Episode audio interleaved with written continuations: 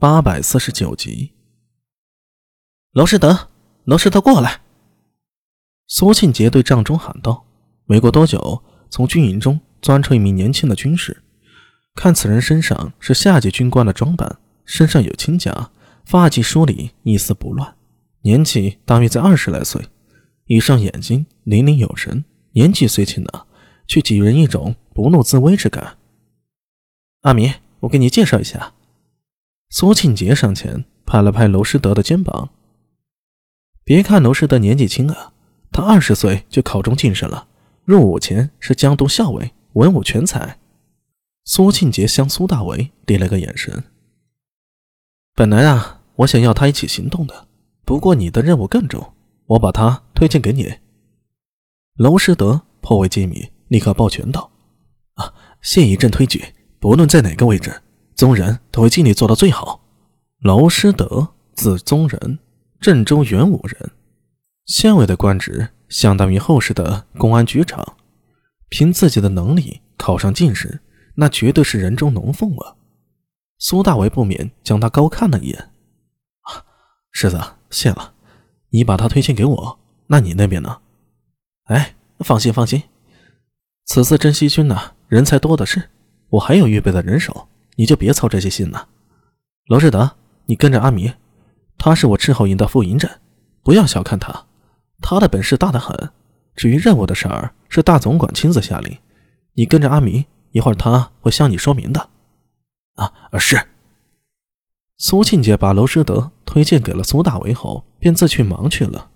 他的任务也不轻松，要查明唐军后勤粮草被劫之事，也需要骑兵的配合。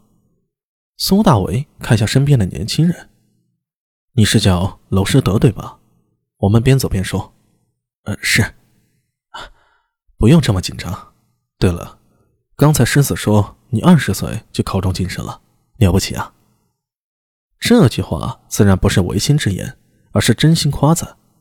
狄仁杰大雄都已经参加科举多年了，而且还是难度相较低的明经科，到现在才过了县试，入长安等待。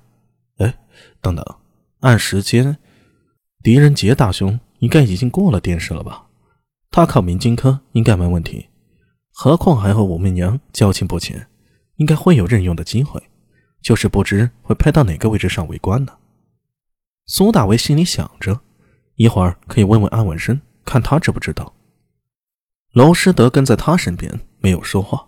对这位新的上官，他还没摸清楚脾性。虽然苏庆杰只介绍说是副营长，但苏庆杰是谁啊？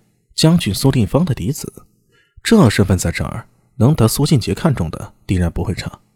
而且此人也姓苏，莫非也是苏家亲族？娄师德年纪虽轻，虽甚为稳重，只是在心中寻思，面上不露出来。其实说到年纪啊，苏大为也没比他大几岁，不过在娄师德面前，就自觉自己年纪大了，应该要沉稳一些。用不了多时，两人一前一后的。来到了苏大为之前的营帐，一眼就看到赵胡儿正守着帐前苦笑呢。帐里传来阵阵喧哗声。苏大为看了赵胡儿一眼：“哎，怎么了？”“哎，营长，你总算回来了，快劝劝他们。”苏大为点了点头，也不多问，一些连帐进去了。帐篷里，阿婶拿刀针撸起袖子，脸色涨红，也不知是酒劲上来了，还是说到了亢奋处。正唾沫横飞的向安文生大声叫嚷着什么，安文生眉头微皱，虽然没太大情绪反应，但熟悉他的苏大为知道安文生这是在极力克制了。普通的事儿也不会令安文生有任何反应，就极度不耐烦时，他才会皱起眉头。哎，停！苏大为一眼瞪向阿山那道针。我才离开片刻，你们就吵起来了，吵什么吵？呃，阿米。嗯，你回来了。阿婶那道真转头看向他，气势自己先弱了下去，脸上露出讪笑。安文生则松了口气，摇了摇头，站起身来向苏大为说道：“阿婶那道真和我争兵法之时，在讨论魏秘书的路线。他非说有法子击败魏军登岸，一直争执不下。这哪是争执啊？这明显是阿什纳道真上头了，先头接挺之时就夸了他几句，这就膨胀了。苏大为狠狠瞪了他一眼：“有力气是不是？力气花不完是不是？”“呃，呃，队长啊，不，隐忍，不是啊，我这是一时情急。”阿什纳道真嘿嘿尬笑着站了起来。跟在苏大为身后的娄师德看到这一幕，不由啧啧称奇。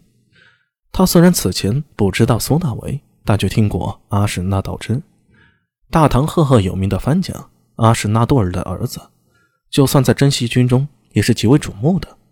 何况以他的出身，居然会从一个小小的斥候做起。据说此人心高气傲，甚是不服管，就是因为看不顺眼之前的上官，把人家给打了，这才惹得阿什纳多尔发怒。将他赶到了征西军里，从小卒子做起，想要好好磨练一下他的性子。